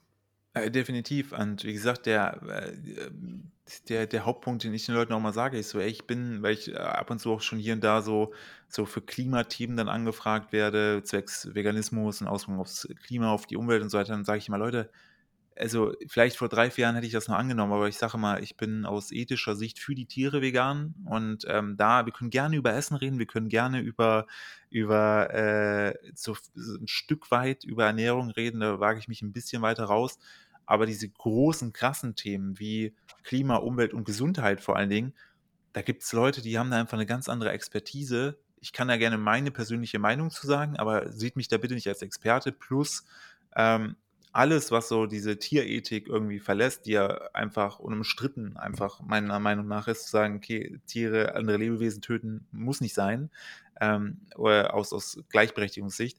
Ähm, alles, was irgendwie so dann Studien angeht, auf Gesundheitsebene, auf Klimaebene, Umweltebene, ich habe gar nicht A, die Zeit und gar nicht das ähm, Wissen, mir diese Studie, also klar, wenn irgendwie so, so eine, so eine, keine Ahnung, eine, bei der Gesundheitsfrage, wenn es so eine Tierstudie ist, dann weiß ich, okay, das kannst du nicht eins zu eins auf Menschen übertragen, das weiß ich mittlerweile. Ähm, aber sei es so Klima-Umwelt-Themen, da bin ich überhaupt nicht drin und könnte gar nicht sagen, okay, ist das jetzt wirklich wissenschaftlich, also langzeitstudientechnisch äh, über verschiedene Ebenen äh, entsprechend gecheckt worden oder nicht? Ähm, das fällt mir schwer und mir, ich hab, hätte eigentlich die Zeit und wenn ich dann überlege, die Leute auf der Straße haben halt nicht die Zeit, ähm, äh, das ist, ähm, da halte ich mich dann sogar eher fern, sag, äh, ich guck mal, ich glaube, den, keine Ahnung, die kann ich zum Beispiel für vegane Kinderernährung empfehlen. Die ist Ärztin, die macht nichts anderes in dem Bereich. Guck dir den Content an. Die ist auch sehr kritisch, sehr redlich. Eher dann mhm. so, als dass ich sage, komm, ich bin jetzt irgendwie veganer Experte für alles. Nee, also das, den Schuh will ich mir gar nicht anziehen, weil das eher dann dazu führt, dass irgendwie ich vielleicht auf jemanden treffe, der mehr Wissen in dem Bereich hat von der anderen Seite und ich dann äh, hier äh, den Veganern Bärendienst erweise, indem ich da sitze und denke, ah, scheiße, hätte ich jetzt einen roten Farbbeutel, käme ich irgendwie aus der Nummer raus, aber äh, so halt nicht. Und deshalb äh, bleibe ich, bleib ich bei meinen Produkten. Hm. Sehr, sehr smart und das ist ja auch, denke ich, ein großes Problem oder das wird ja versucht, auch bei solchen Aktionen wie beim January, dass man Leute mit einem Namen versucht, dann auch Argumente in den Mund zu legen oder zu sagen, hey, der Philipp Steuer, guck mal, der argumentiert auch mit Klima, mit Umwelt und Co., damit der Veganismus auch einfach attraktiver auf die Leute wirkt, damit man mehr Leute dazu bringt, den veganen Monat auszuprobieren oder das generell irgendwo mitzuwirken. Und finde ich auch cool, dass du da inzwischen so bedacht bist. Den Fehler haben wir am Anfang auch gemacht du hast ja auch als Influencer, sage ich jetzt einfach mal, mit Instagram, mit YouTube und so, hast ja auch eine gewisse Verantwortung, weil Leute ja auch dich dann sehen, dir ein gewisses Vertrauen zusprechen, genauso wie uns ja zum Beispiel auch, obwohl wir jetzt natürlich viel weniger Follower haben und so weiter.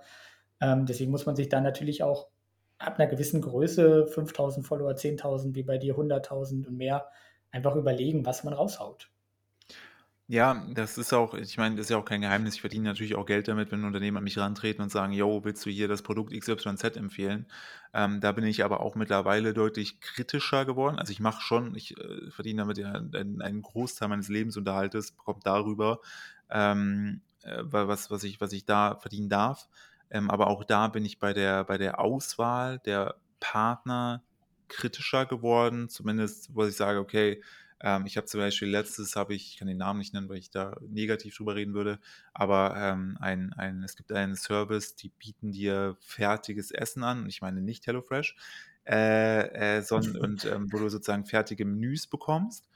Und ich war super skeptisch dahingehend, weil die, also die Zusammensetzung selber war aus, aus gesunden Zutaten und auch sehr frisch alles. Aber ich habe das bekommen. Portion war viel zu klein für mich alleine. Also ich bin jetzt nicht der krasseste Esser, wirklich nicht. Also ich esse, ich würde sagen, normal große Portionen als erwachsener Mann. Es gibt ja Leute, wo die essen irgendwie drei Teller, wenn ich einen esse. Ähm, und es war super wenig. Und dann hat ein so eine Portion knapp, weiß ich nicht, 8, 9 Euro gekostet ähm, wo, wo ich sage, boah, ich, ich verstehe, dass das, dass das ein gewisses Preislevel haben muss, aber das kann ich hier nicht gerade vertreten. Das kann ich in ganzer Weise vertreten, weil dann, äh, weil ich habe viele studentische Leute, Schüler, die alle einen sehr schmalen Geldbeutel haben. Deshalb sind meine Rezepte oftmals auch wahrscheinlich für jemanden, der Sterneküche macht, ähm, lächerlich billig oder leicht oder einfach vielmal.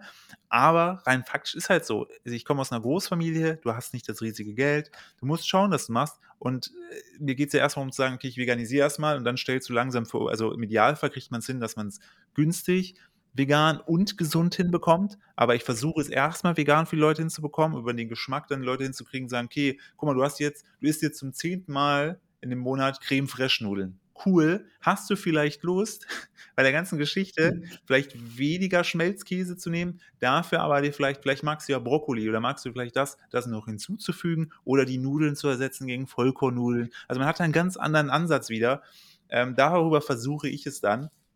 Aber ähm, ja, also wie schon also ich bin, bin da auch kritischer geworden und ähm, ein Stück weit hat sich da auch ein paar Sachen echt verändert, seit ich Vater geworden bin, weil ich mir immer denke, okay, wäre das etwas, wenn der Kleine, der Kleine ist jetzt zwei, dieses Jahr drei, wenn der älter wäre, wäre der stolz drauf, wenn ich das mache oder halt nicht. Und oder fände er das cool oder kann ich mich da vor dem rechtfertigen? Also da hilft der mir auch so ein bisschen lustigerweise so, dass das äh, gegenzuspielen.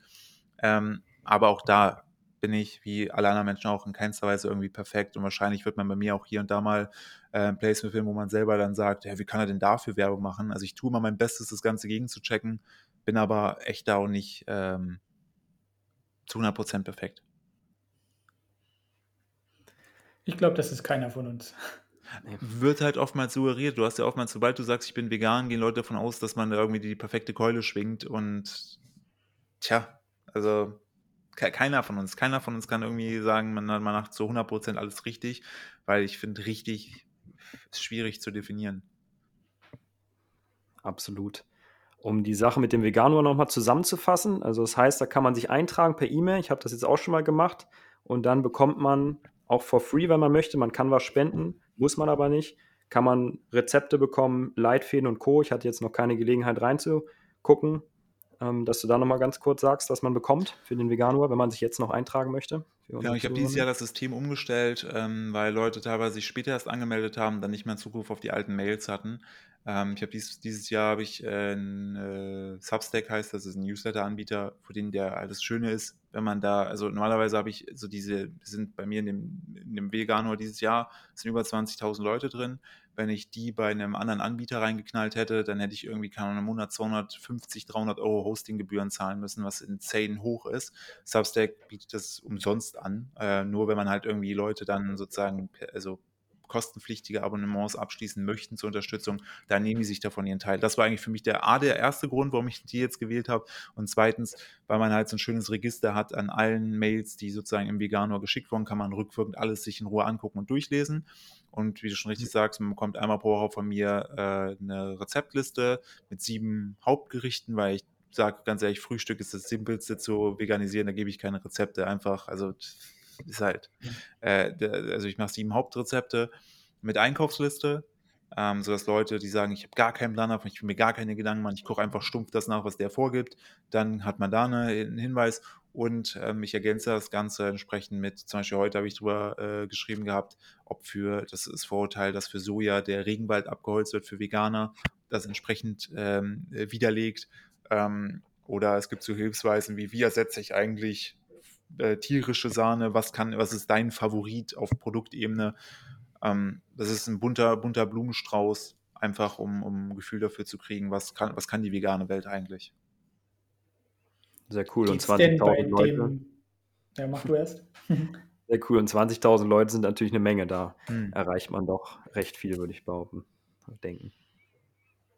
Genau. Geht es denn bei dir, weil das ist so ein bisschen der vielleicht einer der größten Kritikpunkte zum V-January. Geht es denn bei dir auch ein bisschen um was anderes als Ernährung?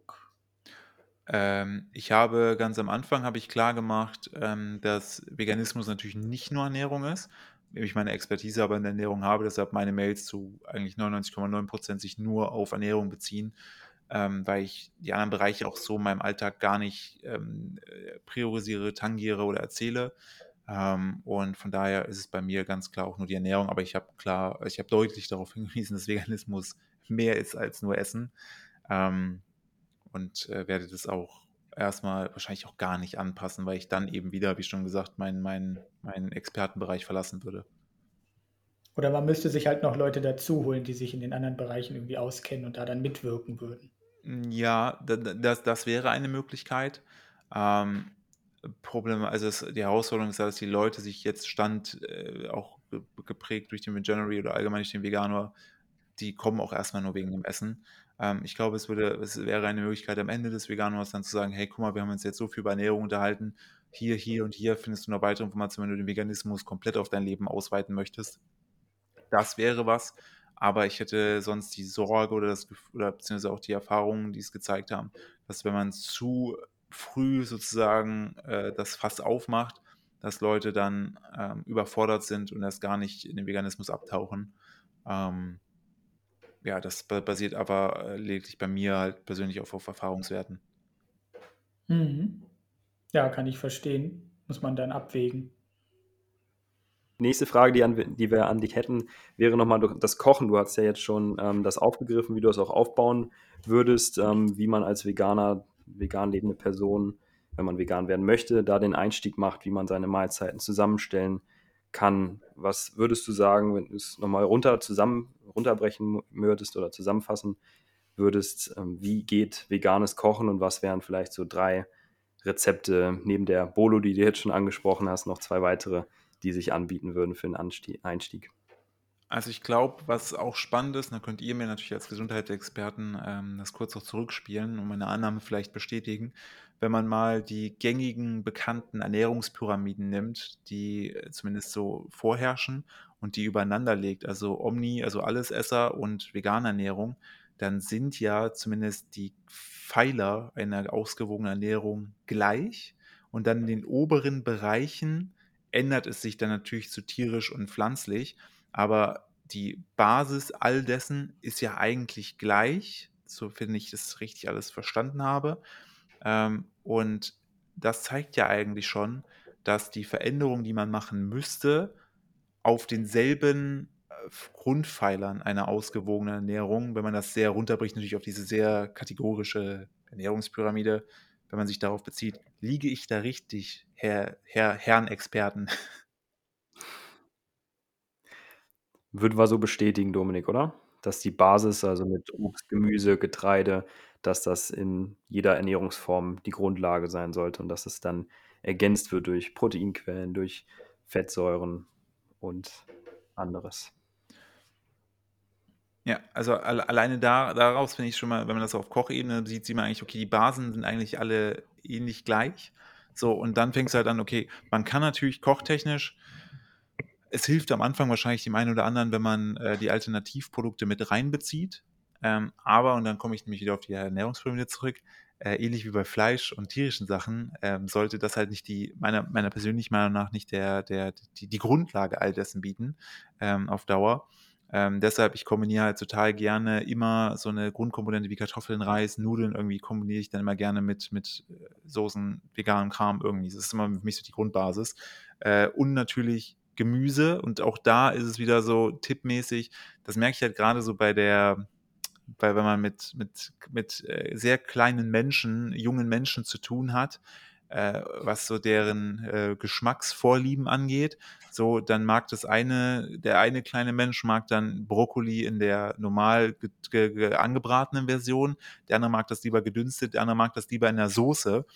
Ähm, und ich habe mittlerweile auch viele Leute kennengelernt, die mögen einfach kein Gemüse und kein Obst, was ja schon mal sozusagen eigentlich eine, eine Herausforderung für das Leben ist, weil da natürlich sehr viele leckere und auch gesunde Sachen dran sind. Ähm, da sehe ich aber einfach zum Beispiel in der äh, Rezeptwelt bei mir, es gibt so eine ähm, äh, Ofengemüsepasta. Die Pasta selber ist äh, ganz klassisch, kocht man ganz normal. Ähm, aber der Clou ist, dass ich das Gemüse beispielsweise Karotten, Zucchini, Pastinake oder irgendwas anderes Fancyes, ähm, einfach äh, schäle, wenn ich es schälen muss, wie Karotte, wer möchte, ähm, oder Paprika, dann, äh, Paprika schäle ich nicht, entkerne ich, äh, dass man einfach auf ein, auf ein äh, Ofenblech legt, die 30 Minuten in den Ofen packt, sodass die richtig schön matschig werden und dann das Ganze mit, weiß nicht, Pflanzenmilch, Kokosmilch oder irgendwas und ein paar Gewürzen in den Mixer haut und mir daraus halt eine, eine, eine Soße mache, ähm, so kann mhm. ich zumindest schon mal den Trick anwenden, oder das funktioniert auch bei kleinen Menschen, jungen Menschen gut, sagen, guck mal, hier Nudeln mit Soße, aber die Soße ist halt voll gepackt, zumindest ist schon mal nährwerttechnisch natürlich dann besser, als wenn ich so eine ganz klassische passierte Tomatengeschichte nehme. Ähm, das, also ich würde, um es um, simpler zu machen, was die Tipps, Kochtipps angeht, auch da so don't make it fancy, so bleib halt bei dem, was du kennst und versuch es zu veganisieren. So vegane Sahne schmeckt, finde ich, also da hat bisher noch nie irgendjemand gesagt, oh, die schmeckt ja gar nicht so, also äh, ganz anders. Also da ist man oft ähnlicher mittlerweile in dem heutigen Stand. Also ich finde 2023 sich vegan zu ernähren ist deutlich leichter als noch vor fünf Jahren, wo ich noch nicht vegan war und nochmal deutlich leichter als vor 10, 15 Jahren. Und ich würde auch noch den Tipp mitgeben wollen, dass wenn man mal irgendwie eine schlechte Produkterfahrung hatte im veganen Bereich vor ein paar Jahren, dass man dem Ganzen nochmal eine Chance gibt, weil es hat sich massiv was verändert. Große, große Player sind mittlerweile auf dem Markt, große Hersteller, ähm, die da ihr, ihr Wissen reinhauen und dadurch die Produkte auch deutlich, deutlich besser geworden sind. Und ähm, ja, auch da wieder Start Small. Ne? Macht es halt, so schaut halt das, was ihr mögt und schaut es einfach zu veganisieren. Das ist eigentlich der leichteste Tipp. Und ich habe gestern, es ist jetzt kein, kein schnelles Gericht, schnell im Sinne von 20 Minuten, sondern eher schnell im Sinne von so 50 Minuten. Wir haben gestern eine fantastische vegane Lasagne gemacht. Ich habe heute noch, heute Mittag noch die Reste von gestern gegessen. Ah, ich habe lange keine Lasagne mehr gegessen äh, und war, war einfach, einfach fantastisch. Also so Kindheit, Pleasure, vollste, volle Kanone. Und dann noch geil zu wissen, dass da kein Tier für sterben musste, bewusst, äh, ist schon, ist schon geil. jeden Fall. Das also heißt, merkt, du, ich bin sehr pastalastig, sorry. Pasta ist super, ja, ja glaube ich, Favorite. Sind ja, glaube ich, viele Deutsche. Also das muss ja auch passen, deswegen ist das, denke ich, auch sehr sinnvoll, dass du das versucht hast, dieses grobe Konstrukt vom January dann zu ja, einzudeutschen so ein bisschen, dass das auch passt in den Alltag, weil das halt ja auch immer für wichtig, dass es eben einfach ist und flexibel und nicht so viele fancy Sachen dabei sind. Da würden wir, glaube ich, auch mitgehen, weil die Leute haben ja unter der Woche meistens auch nicht so viel Lust und Zeit. So machen wir es im Coaching, sagen es auch, ähm, keep it simple, Baukastenprinzip, das klang bei dir auch jetzt gerade so ein bisschen ja. durch. Hey, gucken, welche Kohlenhydratquelle wähle ich, mit welchem Gemüse, das ich mag, kann ich es kombinieren. Und dann ja, wäre die dritte Stufe noch bei uns in Bezug auf den Sport eben die Proteinquelle. Mhm. Aber für Anfänger jetzt erstmal wäre das schon mit den ersten beiden Komponenten schon okay. Ne? Guter, guter, guter Punkt noch, den ich auch ewig, vergessen habe und nie beachtet habe, ist tatsächlich Protein. Habe ich ewig vernachlässigt. Dann irgendwann gemerkt, boah, krass, ey, wenn ich das, wenn ich darauf achte, bin ich viel länger satt und ähm, habe auch, also schneller auch satt. Und ähm, seitdem achten wir halt auch darauf, dass wenn wir halt Beilagen oder äh, Fleischalternativen beispielsweise nehmen, ähm, schauen wir schon sehr auf, auf, auf, auf den äh, Eiweiß-Proteingehalt. Äh, ich war heute erst, wie gesagt, hier unterwegs und war bei einem alten äh, Bio-Supermarkt, der jetzt hier nicht mehr ist, äh, aber das habe ich heute mitgenommen, habe mich erstmal schön mit Tempeh eingedeckt, weil ich einfach den Geschmack und die Konsistenz von Tempeh so geil finde und das irgendwie eine geile ähm, Alternative zu Tofu und Seitan ist. Seitan mag ich auch total gerne, wird auch, ne, aber viele Leute haben halt auch Glutenunverträglichkeiten, dann ist Seitan raus. Aber ich finde, es gibt halt mehr als nur Tofu und ich finde, wenn du das dann mal wirklich in Angriff nimmst und schaust, wie viel, so auch einfach mal mit, mit der Handy-App tracken, ähm, wie viel Eiweiß oder Proteine habe ich, nehme ich eigentlich so am Tag zu mir, so ein Bewusstsein zu schaffen und dann das Ganze mhm. mal forcieren. Das war für mich wirklich ein krasser Gamechanger zu mehr Satz und irgendwie auch mehr körperlicher Entwicklung. Ich mag zum Beispiel keine, keine Eiweißshakes trinken, finde ich fürchterlich. Ich mag es, also egal was ich jemals gegessen habe, finde ich immer eklig und kann auch gar nicht so viel, so schnell so viel trinken. Deshalb knall ich mir das entweder früh ins Müsli rein ähm, äh, und äh, oder nehme, was auch für mich Gamechanger war, ein neutrales Proteinpulver, was du einfach in Soße mit reinknallen kannst, wenn du das möchtest und da halt das Ganze ja. hochstecken kannst. Also da geht so viel, ähm, was ich einfach vorher gerne gewusst hätte was aber einfach äh, dann wirklich nochmal das Ganze ernährungstechnisch irgendwie verändert hat. Tempe habe ich tatsächlich auch erst irgendwie 2017, 18 ja. oder so kennengelernt, obwohl ich da schon vier Jahre, ne, würde man jetzt heute sagen, vegetarisch 95 Prozent plant-based gegessen habe, wie auch immer. Ich dachte mir, das ist ja mega geil und vorher wusste ich es nicht. Ja, Crazy. vor allem, man denkt man halt irgendwie so, öh, das ist fermentiert, öh, da weiß ich ja auch nicht, ob das richtig ist. Dann denkst du dann irgendwann so, ja, aber ist Sauerkraut auch. Da machst du irgendwie keine, machst du keine Gedanken. Oder der Joghurt ist auch mit Bakterien ja, Ja, ja, genau. So, also. Also, so, geil finde ich auch, und das möchte ich äh, ohne Ausschreiben sehr immer diese Kritik an der, an der, an der Avocado natürlich irgendwo auch zurecht, ja, er kommt von weit her, bla bla.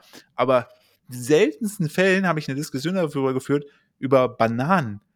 Also ich bin wirklich schon quer durch Deutschland gefahren. Ich habe noch nie nirgendwo Bananenbäume gesehen, aber die Banane ist so als deutsches, deutsches äh, Kulturding irgendwie gesetzt, obwohl sie halt auch nicht hier nebenan wächst. Also das finde ich auch mal so, so die Wahrnehmung und wie dann die Wirklichkeit ist, finde ich äh, auch mal spannend.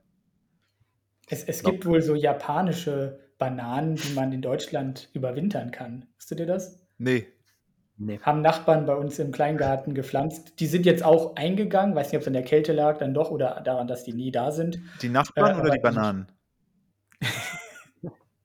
die Bananen können ja nicht laufen. ich habe japanische ja, Bananen noch nie gesehen. Die sehen quasi wohl aus wie normale Bananen, so von der, ähm, von der Pflanze her, aber die Bananen selber sind halt kleiner, aber man kann sie essen. Nur und, eingewickelt in äh, Reis und Nori-Blättern. Keine Ahnung. Aber angeblich sind die wohl frostbeständig und kann man in Deutschland anpflanzen. Vielleicht sind das die ganzen Bananen, die die Leute essen. Japanische Bananen, klar. Also bei der Avocado ist ja, glaube ich, da diese negative Berichterstattung wegen dem Wasserverbrauch, die das ja. überwiegend verursacht. Aber ich glaube, man muss sich nicht darüber unterhalten, ob das äh, ein Stück weit heuchlerisch ist, wenn über die Avocado geschimpft wird und das eigene Essverhalten auch nicht so ganz nachhaltig ist. Ja. Kleiner Nachtrag nochmal zu dem Tempeh, wo wir das gerade hatten als Thema. Ich habe einen Tempeh gestern entdeckt, der wirklich der leckerste ist, den ich je hatte. Ich weiß nicht, ob es ihn auch in Deutschland gibt. Ich habe ihn von Spar und zwar ist das ein Kidneybohnen Soja Burger Tempeh. Das sind quasi in der Form von Burger Patties. Und der ist mit Apfeldicksaft, so leicht gesüßt, Apfelessig und noch ein paar Gewürzen. Der leckerste Tempeh, den ich je hatte. Also wenn ihr den mal irgendwo seht, ist ja wahrscheinlich nicht von Spar selber produziert, sondern von einem Großanbieter oder so. Ähm, die Bezeichnung Kidneybohnen, Kidney-Soja-Tempeh-Burger unbedingt kaufen. Bester Tempeh, den ich je hatte, wirklich mit Abstand. Das bringt mich wieder dahin, dass ich noch kein Abendessen hatte und jetzt habe ich echt wieder Hunger. Dann müssen wir schauen, dass wir, schauen, dass wir bald zum Ende kommen. genau, deswegen ähm, wollten wir dich noch ein bisschen zu deinem Arbeitsalltag fragen. Ähm, auch einfach, um nochmal so ein bisschen dem entgegenzuwirken, dass man ja auch manchmal hört, ja, der hat einen YouTube-Kanal, so ein paar Likes und dann davon leben. Mhm. Oder ja, so ein bisschen die, bisschen mal hier Pasta mixen und dann sagen, mhm. ja, das mhm. ist ja super lecker und äh, das, das ist ja, ich meine, das ist super viel Arbeit. Erzähl uns da mal ein bisschen was drüber, wie dein Alltag so aussieht, wie viel Arbeit das ist. Also ich habe äh, Schlaftracking aktiviert. Ich schlafe die letzten, eigentlich im Durchschnitt schlafe ich vielleicht fünfeinhalb Stunden. Ähm, ich weiß, das ist ein so ein Issue, was ich gerne in Angriff nehmen möchte, was aber aktuell einfach nicht funktioniert. A, aufgrund der Tatsache, dass äh, unser Kind äh, früh um 6 Uhr aufsteht, was eigentlich okay ist, aber das würde in der äh, Konsequenz oder ich müsste um 10 schlafen gehen. Ähm, jetzt gleich, wir haben es jetzt gerade Viertel nach 10, werden wir das aufnehmen. Ich werde jetzt gleich, wenn wir durch sind, runtergehen, essen. Und dann werde ich noch das Reel für heute, das habe ich vor, vor dem Call aufgenommen, schneiden, hochladen. Ich habe noch ein YouTube-Video in der Pipeline und ich muss noch, also was heißt muss, wieder ein nettes Muss, ich muss noch morgen früh ein Placement abgeben, heißt, es muss auch noch produziert werden. Heißt, mein Arbeitstag selbst ist, besteht aus, auf der einen Seite zur Hälfte des Tages auf, mit, mit dem Kind, äh, meine Frau und ich arbeiten beide von zu Hause, heißt, wir können uns das aufteilen, aber es ist schon so, die Hälfte des Tages geht so ans Kind, was cool ist, super cool. Und die andere Hälfte des Tages wird halt echt äh, krass geballert, dahingehend äh, Content zu machen. Wir haben auch ein eigenes Unternehmen, Kosmetikunternehmen, was auch noch irgendwie Mitarbeiter hat, die ähm, äh, Input brauchen. Dann haben wir selbst noch, wir haben Schweine, wir haben Hühner, äh, auch alles aus, aus geretteten Sachen, die bei uns auf dem, auf dem, hinterm, hinterm Haus leben, wie wir uns kümmern müssen. Ähm, dann finden noch nicht mal, dann, dann finden noch nicht mal so Sachen statt wie Sport. Ich gehe dienstags und donnerstags gehe ich meistens so gegen 21 Uhr, fahre ich ins Fitnessstudio, komme dann um elf, halb zwölf nach Hause, erstmal eine Kleinigkeit, gehe schlafen. So, also mein Tag ist, habe ich mir auch selber so ausgesucht, sehr voll gepackt und natürlich unterschiedlich zu dem, wenn ich jetzt keine Ahnung, Single wäre und 22 wäre und der Content Creator wäre, dann hätte ich wahrscheinlich ähm, noch, ein, noch ein, also ein, ein, ein mehr Freizeit. Ähm, aber mein Leben aktuell besteht darin, dass ich sehr viel Content produziere, den komplett, ich habe kein Team, ich schneide das alles selbst, ich äh, nehme das alles selbst auf, äh, ich koche selbst, ähm, das Einzige, wo ich halt Hilfe irgendwo komme, ist so Management-Geschichten technisch, so was so Placement-Abwicklung angeht, da habe ich Management, die kümmern sich darum.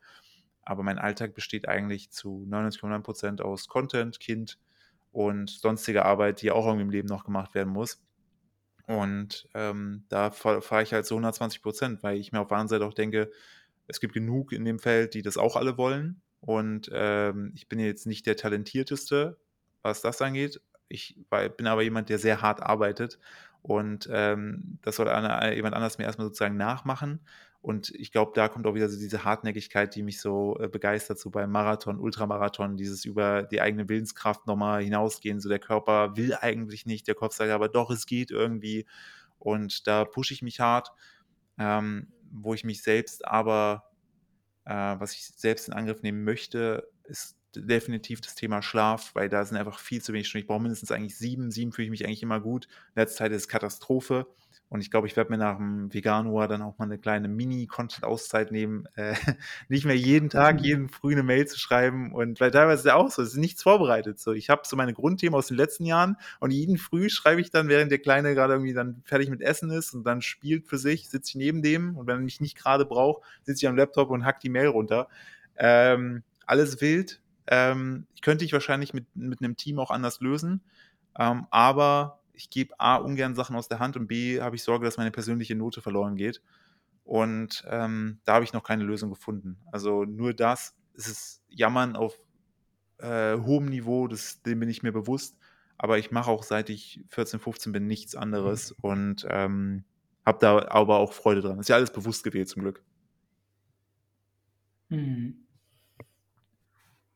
Super spannend, dass du da wirklich auch so dich als ja, Unternehmer siehst, kann man ja schon so sagen. Voll. Und, äh, also ich bin, ich, viel, das, die, die Influencer-Geschichte hilft mir halt beim Marketing ganz klar, weil ich natürlich eine Reichweite habe. Wenn ich irgendwas in einem Bereich mache, was irgendwie das Ganze tangiert, dann habe ich natürlich auch einen Kanal, wo ich sagen kann, hey Leute, ich habe das jetzt gerade selbst entwickelt, das könnt ihr, wenn ihr Lust habt, kaufen von mir oder kauft es von jemand anderen. Ähm, aber ich war immer schon, also so ein, so ein Social Media Kanal ist ja letztendlich auch nichts, sei es ein Podcast, es ist ja irgendwo alles Unternehmertum.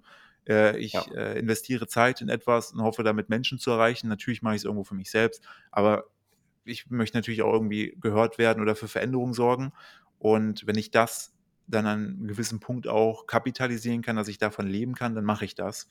Ähm, aber immer mit dem Hintergrund, dass es fair sein soll, dass es äh, niemanden schaden soll und eigentlich bin ich immer davon, also mein, mein Grundcredo ist immer, wenn jemand etwas bei mir bestellt, kauft oder was auch immer im Unternehmen, soll er halt Freude daran haben und soll eher, die Erwartungen sollen eher übertroffen werden ähm, und dass sich das Ganze auch für die entsprechend lohnt. Und ähm, ist auch bei Content so. Wir dürfen auch nicht vergessen, dass Zeit auch eigentlich ein kostbares Gut ist oder Aufmerksamkeit in der heutigen Zeit.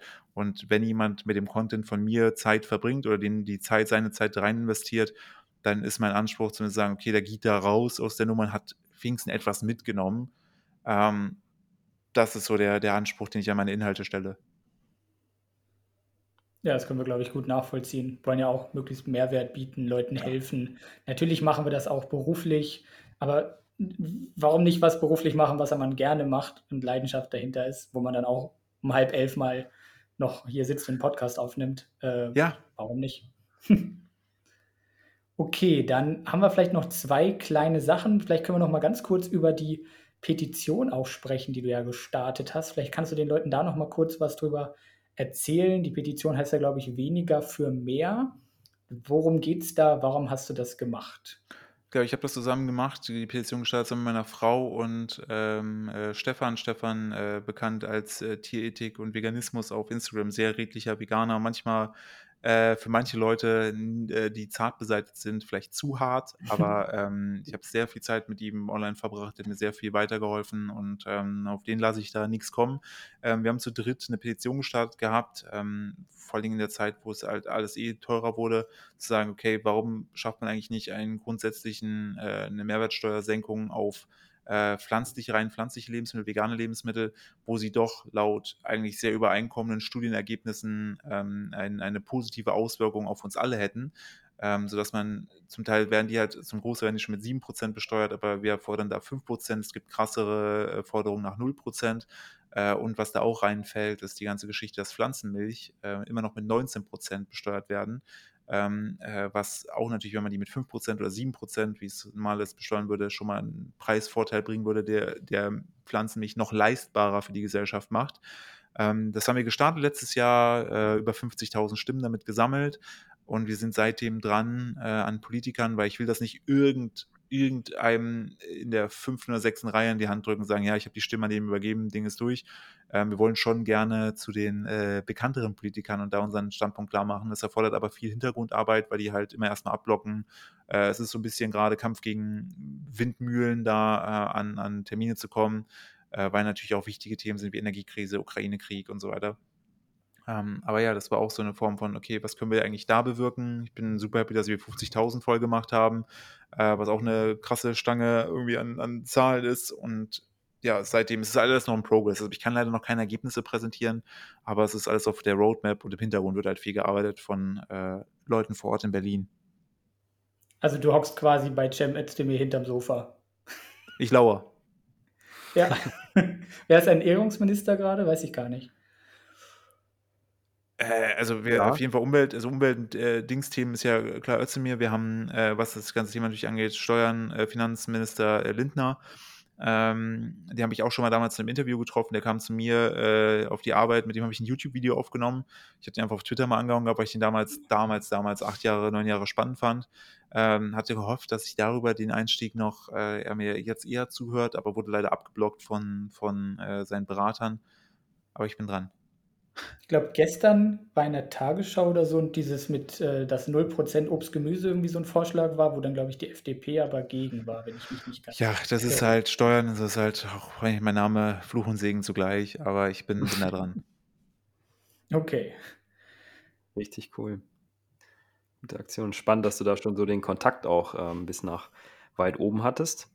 Ja, ich bin da mal halt forsch, ne? Ich gehe da mal ran und äh, schreibe Leute an. Ich habe natürlich den, auch das Privileg, dass ich überall verifiziert bin.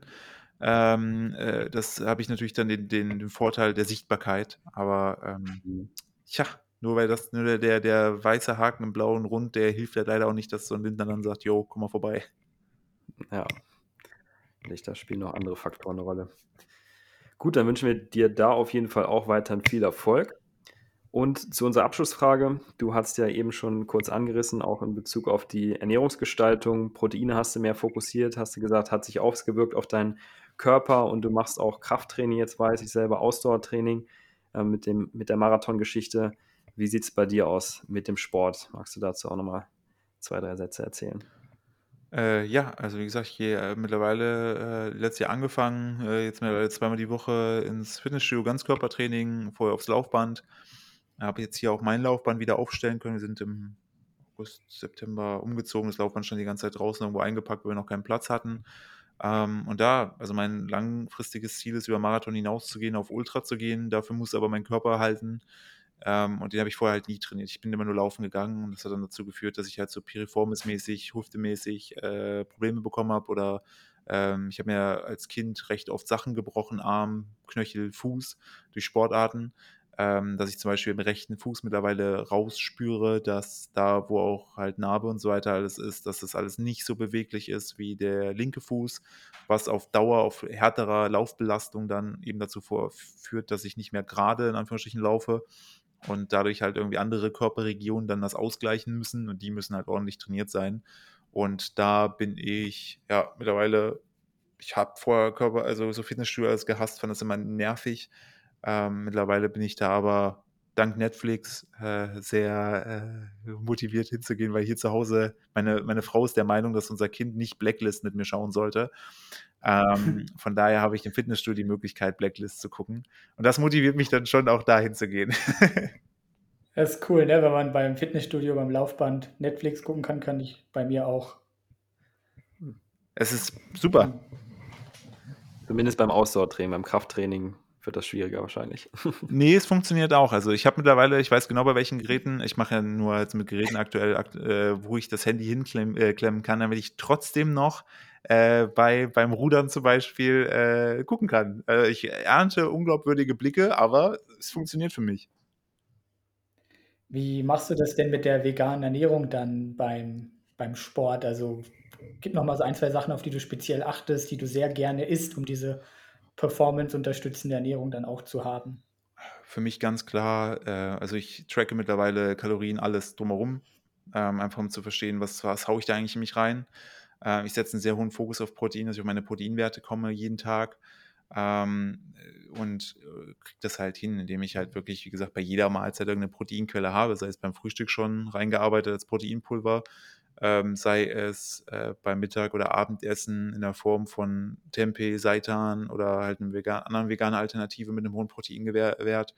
Ähm, ja, also ich richte mich eigentlich aktuell stumpf nach ähm, den, den Werten, die so so eine, so eine lustige Ernährungs-App, äh, Yazio raushaut, so ungefähr der ungefähre Wert, den das Ding rausgibt, versuche ich mich daran zu orientieren und seit ich das mache, fühle ich mich tatsächlich auch besser. Und ich würde mich noch besser fühlen, das merke ich gerade auch wieder, während ich euch erzähle, wenn ich mehr schlafen würde, aber dadurch, dass der Tag halt so vollgepackt ist, schaffe ich es auch nicht, also ich müsste jetzt eigentlich schon seit einer halben Stunde schlafen, äh, ich, es ist, ich krieg's nicht hin. Also da muss ich, da muss ich, ich muss irgendeinen Weg finden, dass ich mindestens auf sieben Stunden komme. Und ich merke auch, wenn ich ab und zu mal irgendwie komatös wegpenne oder der Kleine länger schläft, ähm, dass es mir dann auch deutlich besser geht und ich da noch mehr Leistung bringen kann. Ähm, ja, aber das aus Ernährungssicht bin ich auch wirklich, glaube ich, gerade erst so im ganzen, ähm, also ich habe schon ein gewisses Grundverständnis, aber weit ab von, von Profi. Ich würde niemals jemandem gerade sagen, mach das so und so. Ähm, da halte ich mich komplett zurück und werde wahrscheinlich auch noch ein bisschen Deep Dive machen, so was so Regeneration angeht und so weiter. Ähm, das finde ich alles spannend. Ähm, ja, also da, da, da geht noch viel. Ja, lass uns da mal zusammensetzen, bisschen dich, dich coachen. Immer gerne, immer gerne. Also das ist, äh, bin, ich bin ne, ich, äh, immer, immer äh, mit dem Gedanken dran, äh, dass ich, dass ich, äh, dass ich nie genug weiß und gerne immer mehr lernen möchte. Philipp und ich waren ja auch schon auf Terminsuche, aber wir haben es bisher noch nicht hingekriegt, dass wir uns da mal sprechen. Richtig. Aber mit dem, mit dem Netflix äh, beim Krafttraining, da sehe ich auf jeden Fall noch Potenzial, dass man da noch am besten Trainingsreiz noch setzen kann. ich bin, bin gespannt. Also Nimm du, die Serie nicht weg, das demotiviert ihn. Du trittst, du trittst gegen Blacklist an, es wird hart. Genau, wird hart. ich kenne die Serie leider nicht, bin kein Seriengucker, deswegen kann ich das nicht so gut bewerten. Vielleicht ist es ist sehr viel Mord und Totschlagen. Es gibt nichts Besseres für mich, als wenn ich sehe, wie irgendwelche Leute ähm, auf kreative Art und Weise sterben, während ich strahlend auf dem Laufband laufe und Leute sich wahrscheinlich auch denken, was ist los mit ihm? Der eine hört Rock, der andere guckt äh, brutale Serien. Kann Exakt. motivierend sein. Ja, das so wie jeder so wie er mag und wie er die beste Motivation hat, ähm, das ist alles okay. Voll. Okay, dann ähm, ja, erzähl den Leuten noch kurz, wo man dich findet, wenn man mehr von dir wissen will. Erwähne nochmal deine Channels, wenn die Leute es wirklich noch nicht kennen.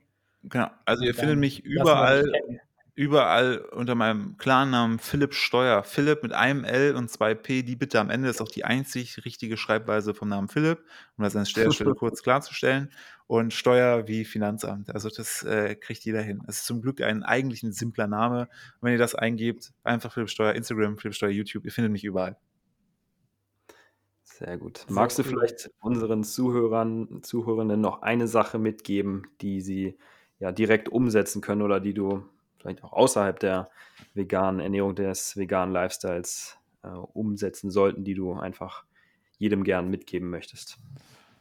Oh, nee. Eigentlich, äh, ich glaube einfach äh, offen sein, ausprobieren. Ähm, das ist, äh, glaube ich, so ein Tipp. Einfach offen durch die Welt gehen, äh, auch um festzustellen, dass nicht alles schwarz und weiß ist. Es gibt sehr, sehr viele Grautöne dazwischen. Wir machen immer diese Unterscheidung, wenn das eine sowohl militanter Veganismus als auch militante Fleischesser, ist ja alles sehr schwarz-weiß irgendwo gekennzeichnet. Ähm, ich finde, es gibt sehr viele Nuancen dazwischen und ähm, man sollte sich auch nie dafür zu schade sein, irgendwie das Wissen, was man hat, zu challengen und sich dann vielleicht auch einzugestehen, ah, da lag ich vielleicht falsch lasse ich versuche es nochmal neu. Also mit diesem Wissen, dieser kindlichen Euphorie, die ich jetzt ja letzten zwei Jahre auch beobachten darf, äh, ans Leben ranzugehen, glaube ich, hilft, sowohl bei der Ernährung als auch beim Sport, als auch im Leben